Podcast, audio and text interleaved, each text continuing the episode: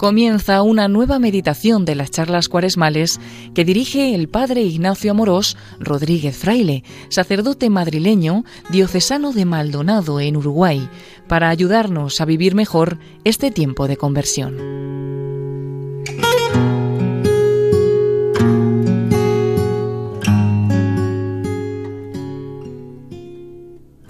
Un cordial saludo a todos los oyentes de Radio María. Soy el Padre Ignacio Amorós sacerdote madrileño que trabajo en la diócesis de Maldonado en Uruguay y director de contenidos del canal de evangelización católico Se Buscan Rebeldes, que colabora con esta casa. Hoy con la gracia de Dios continuamos esta serie de seis charlas cuaresmales, que tienen la intención de que nos sirvan para vivir más piadosamente esta cuaresma, en unión con Jesús y con María. Estamos inmersos en este tiempo de cuaresma, tiempo de gracia, tiempo, tiempo de conversión, tiempo privilegiado, un tiempo fuerte en la iglesia. Y en la primera charla hablamos de la necesidad de la conversión, como una oportunidad para amar más a Dios y al prójimo. Y en la segunda charla hablamos sobre el desierto y las tentaciones que sufrió Jesús. Y cómo esas tres tentaciones, ¿no? La tentación de los placeres, la tentación de la gloria, la tentación del poder, nos pueden desviar nuestros deseos y nuestro corazón de Dios. Y por eso un tiempo propicio para volver a centrar nuestros deseos y nuestro corazón en Dios. Y en este tiempo de cuaresma, en este tiempo especial, fuerte en la iglesia, se nos proponen como tres hábitos o prácticas concretas para aprovechar al máximo estos 40 días. Y son oración, ayuno y limosna. Son tres prácticas de piedad y de vida cristiana que nos ayudan a centrarnos en Dios, a ir avanzando en nuestra vida cristiana. Oración, ayuno y limosna. Hoy vamos a considerar la primera de estas tres prácticas cuaresmales que la Iglesia nos pide que hagamos, y es la oración. Vamos a intentar ofrecer alguna consideración sencilla que nos permita vivir mejor esta práctica de piedad en cuaresma. Oración.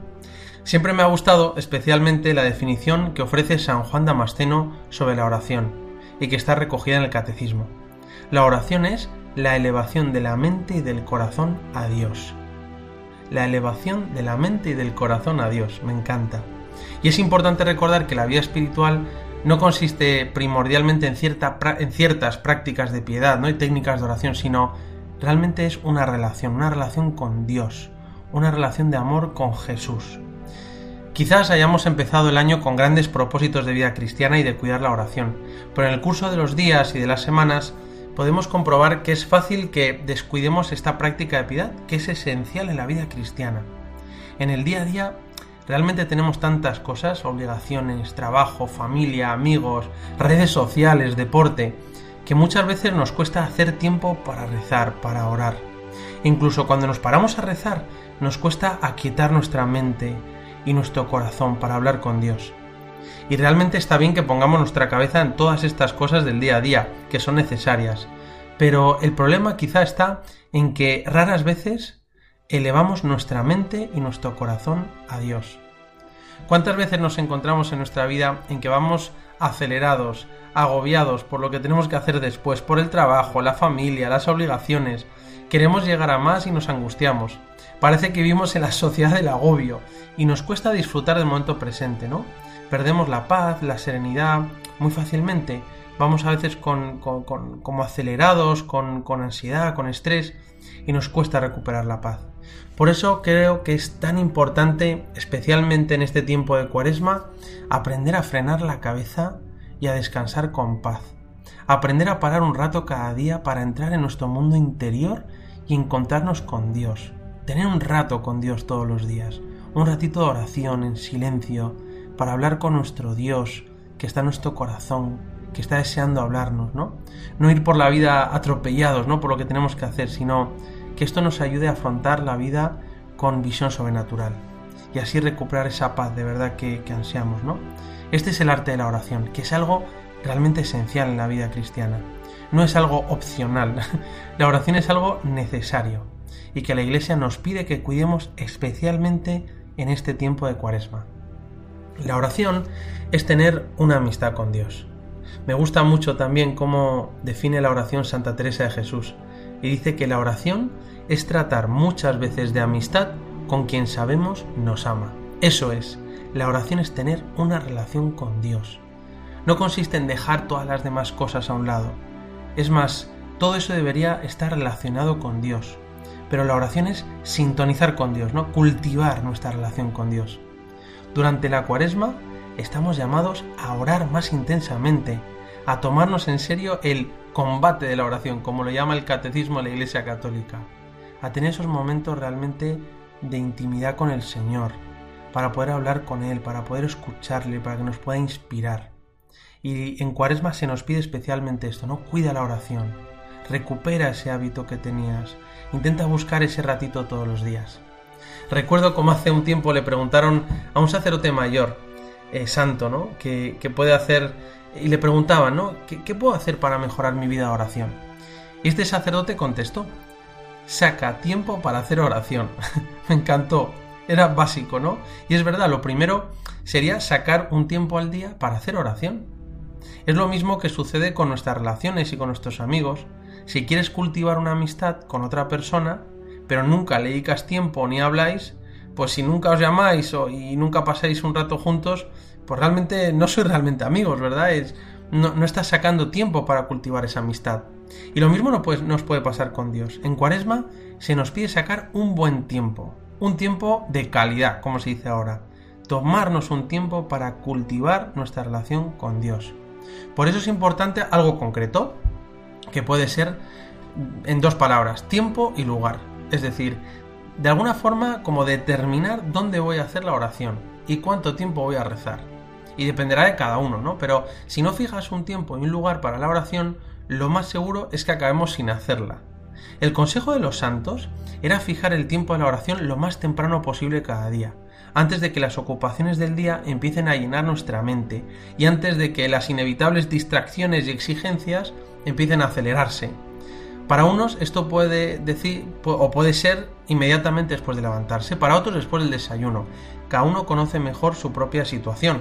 Quizá otros rezan mejor por la noche, no lo sé, pero buscar un momento y un tiempo de calidad con Dios todos los días. Realmente muchas veces es lo que marca la diferencia en la vida cristiana.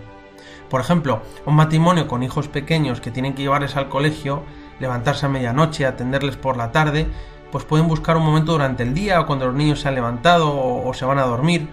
O un matrimonio en el que los hijos ya son mayores, pues quizás sí pueden levantarse por la mañana a primera hora, irse a una iglesia a rezar y a misa, depende de cada situación particular. Cada uno buscar, ¿no? Un momento con Dios de calidad, que, te marca la diferencia, que, que, puedes escuchar a Dios, que realmente puedes tener vida espiritual, ¿no? Y nos podemos preguntar, ¿cómo puedo cuidar mi oración? Sacar tiempo para rezar. Bueno, en realidad hay muchas formas para rezar y depende de, la forma de ser de cada uno, ¿no? De, nuestra, de la personalidad de cada uno y cuál de ellas te encaja mejor en tu vida espiritual, ¿no? Puede ser, puede ser haciendo un tiempo para rezar por la mañana, empezar el día con un rato de oración, puede ser a mediodía, por la noche, puede ser rezar con la Biblia, con el Santo Rosario, con música cristiana, no lo sé, pero buscar un momento de oración. Y por eso, ahora que en este tiempo de cuaresma la Iglesia nos, nos recomienda esta práctica de piedad, ¿no? la oración como lo primero, podemos preguntarnos, ¿qué es esto la oración? Pues, ¿sabes esas veces en tu vida cuando estás a solas en tu casa o vas por la calle y te metes en tu mundo interior y te pones a hablar contigo mismo, esa capacidad que tenemos los hombres, pues cuando ese monólogo interior se convierte en un diálogo con Dios que vive dentro de ti, eso es oración. Es ese lugar interior en el que estás tú y Dios y nadie más puede entrar. Es donde estás a solas con Dios y solo tú sabes lo que pasa ahí. La oración son esos momentos de intimidad que tenemos con Dios. La oración es, es tu momento con Dios para mostrarte como eres, sin miedo a que nadie te juzgue, no tienes que forzar nada, sino ser tú mismo. Dios te conoce mejor que tú mismo. Esta cuaresma pienso que es un momento proclive, ¿no? Para renovar nuestra oración, para profundizar en nuestra oración, para ver si cuando voy a rezar de verdad tengo un encuentro con Dios cara a cara. Siempre me ha llamado la atención eso que se narra de Moisés en el libro del Éxodo. Dice, Dios hablaba con Moisés cara a cara, como quien habla con un amigo y después Moisés regresaba al campamento.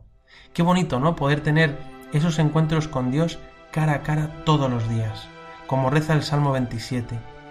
Tu rostro buscaré, no me escondas tu rostro. Tu rostro buscaré, Señor. Eso es lo que busco en la oración, poder estar cara a cara contigo, hablar contigo. Quiero escucharte, Señor, ¿no? Quiero aprender este arte de la oración. Realmente, cuando uno se decide a hacer oración, a tener un rato de, de, meditación, de contemplación todas las mañanas al empezar el día, realmente se transforma la vida. Parece que todo adquiere sentido, que te llenas de fuerzas, de luces para avanzar en la vida, de misericordia para sanar tus heridas, de fuerza para llevar una enfermedad, no lo sé. En la oración le das la oportunidad a Dios para que te hable y te dé su gracia. Y en Cuaresma se nos propone una escena del Evangelio que es muy significativa y que nos puede servir para contemplar hoy, y es la transfiguración del Señor en el monte Tabor. Siempre nos encontramos con este Evangelio en el segundo domingo de Cuaresma.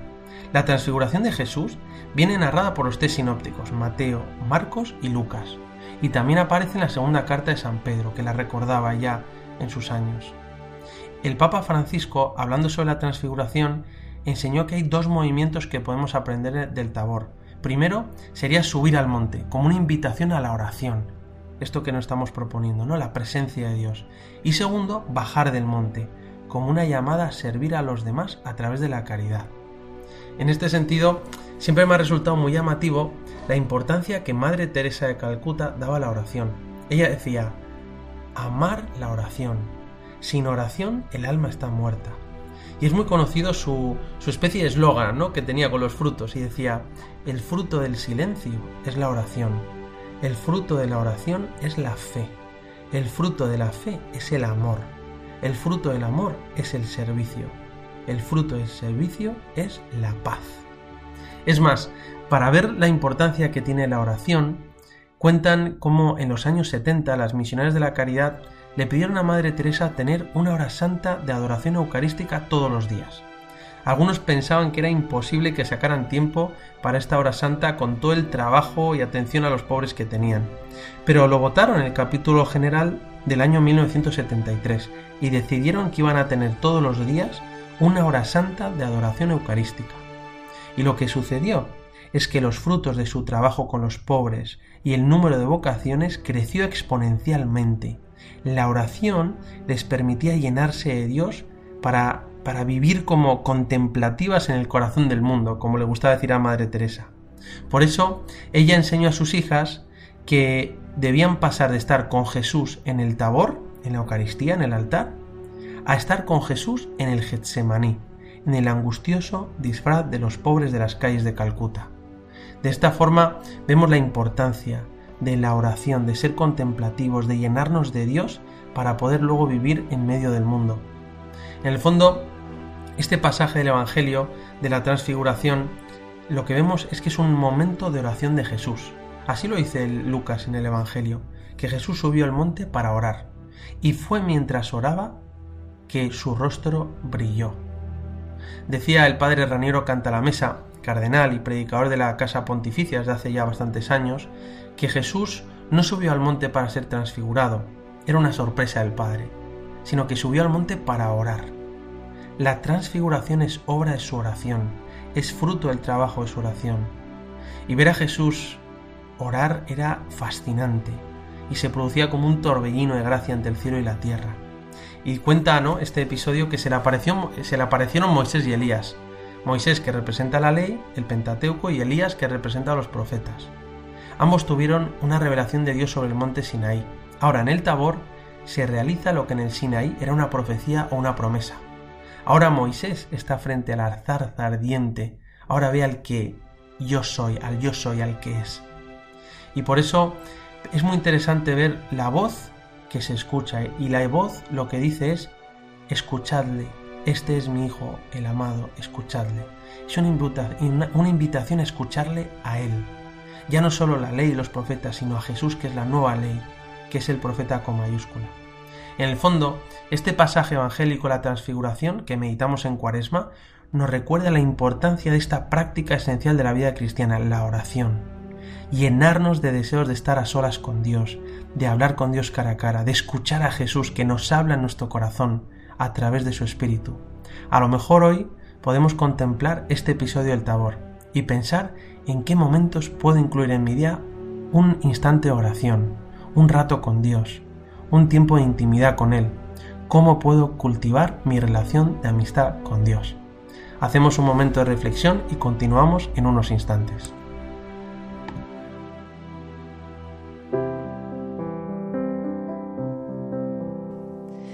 Gracias quiero darte por amarme.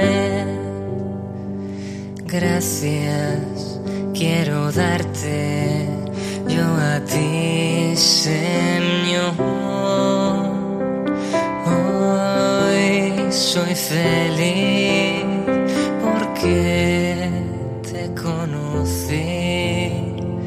Gracias por amarme a mí también. Yo quiero ser,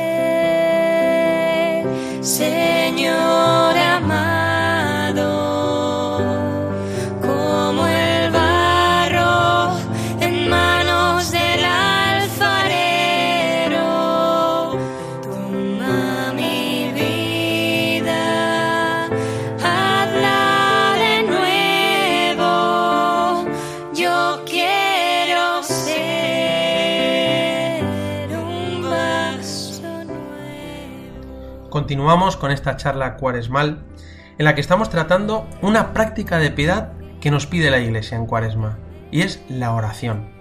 Y en esta segunda parte vamos a intentar sugerir algunas ideas que nos puedan ayudar en nuestra vida de oración. En primer lugar, yo creo que es necesario convencernos de la necesidad de la oración como alimento para nuestra alma. La oración es necesaria. La oración, como hemos dicho, es una batalla. El combate la oración aparece en el catecismo.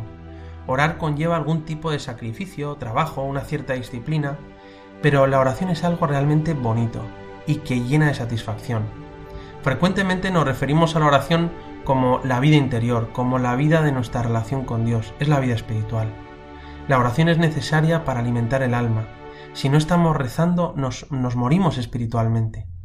Y Santa Teresa de Jesús decía que lo más importante en la oración era tener una determinada determinación, es decir, un firme propósito de comenzar a rezar y no dejar la oración. Una de las cosas que más me edifican como sacerdote es ver a algunos de los feligreses que van a la iglesia, se sientan delante del sagrario o ante el Santísimo Sacramento y dedican un tiempo para estar a solas con Dios. Se nota, se siente que tienen una relación especial con Dios, que les llena de paz, que da sentido, a pesar de que pueden tener dificultades, sufrimientos, problemas, pero tienen una relación con Jesús. Recuerdo cómo cuando era pequeño en Madrid iba a rezar a una capilla de las esclavas del Sagrado Corazón que había cerca de mi casa. Iba a rezar después de comer, cuando todo parecía estar en calma. Y mm, es algo que realmente recuerdo como un don de Dios. Y siempre iba a rezar un señor mayor que, era un empresario importante y le acompañaban dos guardaespaldas. Y recuerdo cómo este señor iba todas las tardes a rezar delante del Santísimo Sacramento y no lo dejaba por nada del mundo, todas las tardes. Iba 30 minutos a rezar delante del Señor y se notaba que entraba en silencio, que entraba en su mundo interior y que tenía una profunda relación con Dios. Con el paso de los meses sucedió algo que no me esperaba. Los dos guardaespaldas, de ver a su jefe rezar, comenzaron a entrar en la iglesia y con el paso del tiempo, pasaron unos meses y alguno un año, terminaron los dos haciendo un rato oración todos los días. Ver a su jefe rezar les atrajo tanto que les llevó a comenzar a tener una relación con Dios en la, en la oración. Además, terminaron los dos ayudando en misa y leyendo las lecturas, casi de acólitos, todo por ver a su jefe rezar. Yo siempre he pensado, también recordando este ejemplo, lo impresionante que debía ser ver a Jesús rezar. Era tan fascinante ver a Jesús hacer oración que los apóstoles le suplicaban, Señor, enséñanos a orar. Y Jesús les enseñó el Padre nuestro, que es el modelo y la perfección de la oración cristiana. Le enseñó, tú cuando vayas a orar, entra en tu habitación, cierra la puerta y habla con tu Padre que ve en lo escondido. Es decir, Jesús enseñó a entrar en nuestro mundo interior, a hacer silencio, para hablar y amar a nuestro Padre Dios. ¿Por qué no en esta cuaresma puede ser un buen momento para hacer lectura espiritual y leer algún libro que explique bien los rudimentos de la oración? A mí me gusta especialmente los libros de Santa Teresa de Jesús, pero quizás más prácticos pueden resultar tres libros que se me ocurre ahora eh, sugerir. Uno para mí, el primero, es Introducción a la vida devota de San Francisco de Sales. En el capítulo segundo explica maravillosamente bien cómo hacer oración, cómo ponerse en presencia de Dios. Otro libro puede ser Tiempo para Dios de Jacques Philippe, un autor contemporáneo francés de la comunidad de las bienaventuranzas. Maravillosos sus libros. Y otro que me gusta especialmente porque es muy completo y sintético es Dificultades en la oración mental de un monje cisterciense llamado Eugene Boylan. Este libro es maravilloso. A mí personalmente me encantó. Yo hoy pues también creo que nos vendría bien recordar algunas ideas básicas que enseñaron los santos y doctores de la Iglesia para hacer oración. Son cosas sencillas, pero quizá en esta cuaresma nos pueden servir para renovar nuestra vida de oración. A mí se me ocurre enumerar como cuatro pasos para hacer oración de forma fácil y directa, como un método. Y así podamos tener una relación personal con Dios. No es que haya una receta en la oración, porque cada uno reza y ama a Dios a su manera. Pero sí se podría decir que hay como cuatro cosas que hacían los santos y que nos pueden servir como pistas para aprender el arte de la oración. Sobre todo he seguido la guía de San Francisco de Sales, pero realmente todos los santos más o menos nos enseñan lo mismo, ¿no? Estas ideas las puedes encontrar en, nuestro canal de evangelización católico, se buscan rebeldes, que está en YouTube y en Instagram. Y hay un libro que, hay un libro, hay un, hay un vídeo que se titula Oración en cuatro pasos. Y otro vídeo que se llama Tres claves para rezar con el Evangelio, que es para hacer lectura divina. En fin, creo que pueden ayudar estas, estos recursos o tantos otros, ¿no? Pero podríamos recordar algunos, algunos ejemplos, algunos pasos para, hacer oración. Y yo te diría estos cuatro pasos. Primero, ponerse en presencia de Dios. Segundo, invocar el Espíritu Santo y pedir la gracia a Dios de la oración, el don de la oración. Tercero, hablar con Dios, tratarle, meditar, contemplar un pasaje del Evangelio. Y por último, el ramillete espiritual que decía San Francisco de Sales. Una serie como de propósitos, como recoger unas flores al final de la oración que te lleves durante todo el día y que su olor te acompañen, ¿no? A mí me parece que esto es algo maravilloso para nosotros incluir en nuestra vida cristiana. Y no olvidarnos de ponernos en presencia de Dios. Como, como primer paso, ¿no? A veces puede ser muy esencial, pero en nuestra vida cristiana nos puede venir muy bien recordar estas cosas básicas. San Francisco de Sales hablaba como de cuatro formas de ponerse en presencia de Dios. Y aunque sea, nos podemos quedar con esta idea. Que vayas a rezar, que encuentres tu momento al día en la iglesia esta cuaresma y entres en presencia de Dios. San Francisco de Sales decía que una forma de ponerse en presencia de Dios era pensar cómo Dios está en todas partes. Es decir, no hay lugar ni cosa en este mundo donde no esté Dios presente. Por eso nosotros, allí donde vayamos, siempre encontramos a Dios. Otra forma de ponerse en la presencia de Dios es no solo pensar que Dios está en el lugar donde te encuentras, sino que está muy particularmente presente en tu corazón, en el fondo de tu espíritu, por lo cual el rey David decía, el Dios de mi corazón. Me encanta. Otra forma es considerar la humanidad santísima de Jesucristo, nuestro Salvador, que nos mira desde el cielo e intercede constantemente por nosotros. Y finalmente, otra forma de ponerse en presencia de Dios es servirse a la imaginación, y representarse a Jesús en su humanidad sagrada como si estuviese junto a nosotros. Y si estás en una iglesia junto a un sagrario, recuerda que contiene el Santísimo Sacramento. Esa presencia no es puramente imaginativa, sino que es una presencia verdadera, real y sustancial, porque Jesucristo está presente en la Eucaristía bajo las especies del pan y el vino. Eso quiere decir que rezar delante de un sagrario es siempre muy aconsejable hacer silencio, entrar en nuestro mundo interior, ¿no? Como decía Jesús, el reino de Dios está dentro de vosotros. Y por eso dijo Jesús, tú cuando ores, entra en tu cuarto, cierra la puerta y reza a tu Padre que ve en lo escondido. Cuando estemos a solas con Dios, debemos creer que Dios está presente, independientemente de nuestros estados de ánimo, nuestros esfuerzos, de nuestra capacidad, incluso de nuestros pecados. Dios está junto a nosotros nos mira y nos ama. Por eso quería, quizá en esta charla, recuperar, ¿no? Estos hábitos que tenemos de oración, volver a lo esencial, ponerse en presencia de Dios, invocar al Espíritu Santo, quizá decir como, como hacía Samuel, habla Señor que tu siervo escucha. Me gusta mucho esta frase, ¿no? Ven Espíritu Santo, ven. Y luego habla con Dios, cada uno a su manera. Puedes hacer oración vocal. Fulton Sheen decía que, que había como tres formas de hacer oración. Y decía como estaba la oración vocal, que es recitar con los labios oraciones, que ayudan a centrar la mente en Dios, y tiene que pasar de nuestros labios al corazón. Y a muchos les gusta rezar repitiendo Jesús, Jesús, Jesús. Y Fulton Sheen decía que esto sería como ir a Dios caminando. Luego estaría la meditación, que es una búsqueda, es considerar algunos aspectos de Dios o de nuestra vida y tratarlos con el Señor. Habitualmente se hace con ayuda de algún libro, especialmente con la Biblia. Esto sería ir a Dios en coche, decía Fulton Sheen. Y la contemplación, que ya no es considerar el detalle o punto por punto a Dios y sus obras, sino que es ver a Dios en toda su amplitud, con una simple mirada de amor. Y pasas a estar en unión de amor con Dios. Esto sería ir a Dios en un jet, decía Fulton Sheen.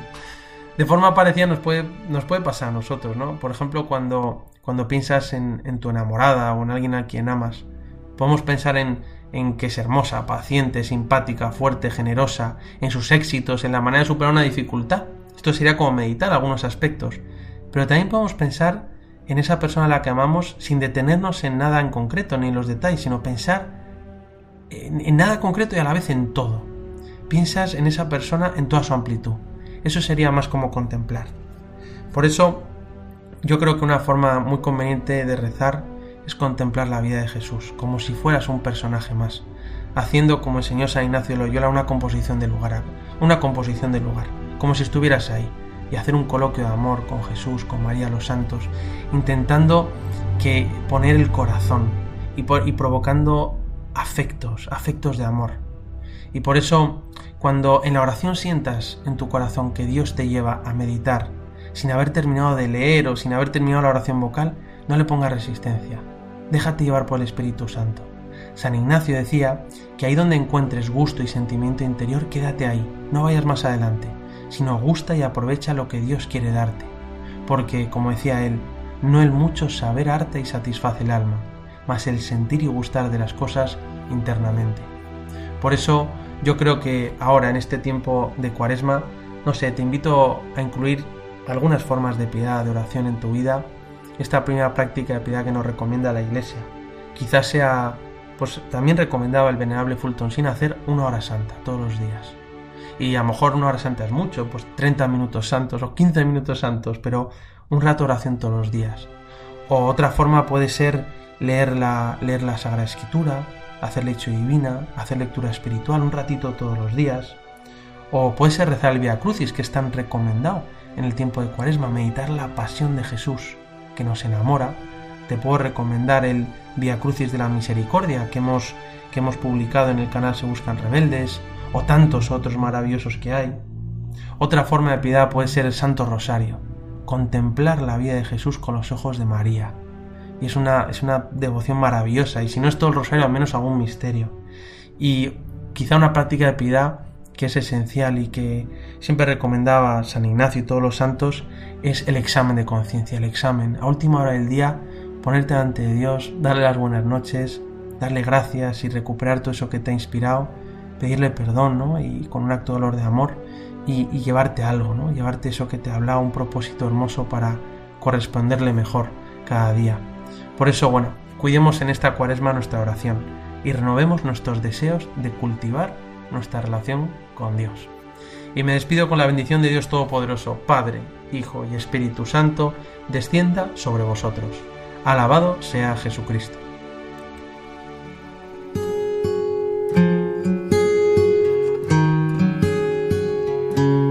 Así concluye la meditación de hoy de las charlas cuaresmales que dirige el Padre Ignacio Amorós Rodríguez Fraile.